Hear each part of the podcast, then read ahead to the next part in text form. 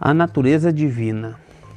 Vista como seu divino poder nos deu tudo o que diz respeito à vida e piedade, pelo conhecimento daquele que nos chamou, por sua glória e virtude, pelas quais ele nos tem dado grandíssimas e preciosas promessas, para que por elas fiqueis participantes da natureza divina havendo escapado da corrupção que por concupiscência há no mundo. 2 Pedro 1, 3 e 4.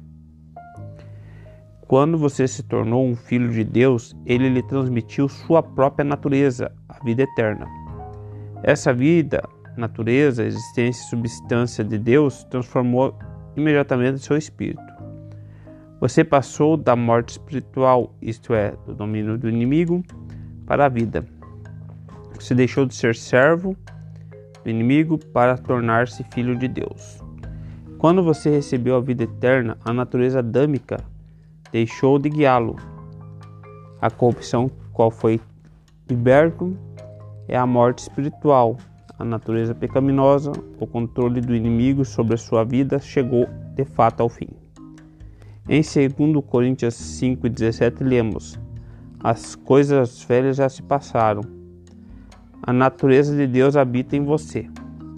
Agora você é coparticipante do caráter divino da vida de Deus. Confissão. A vida de Deus e sua natureza estão em mim. A capacidade e a sabedoria divina estão em mim.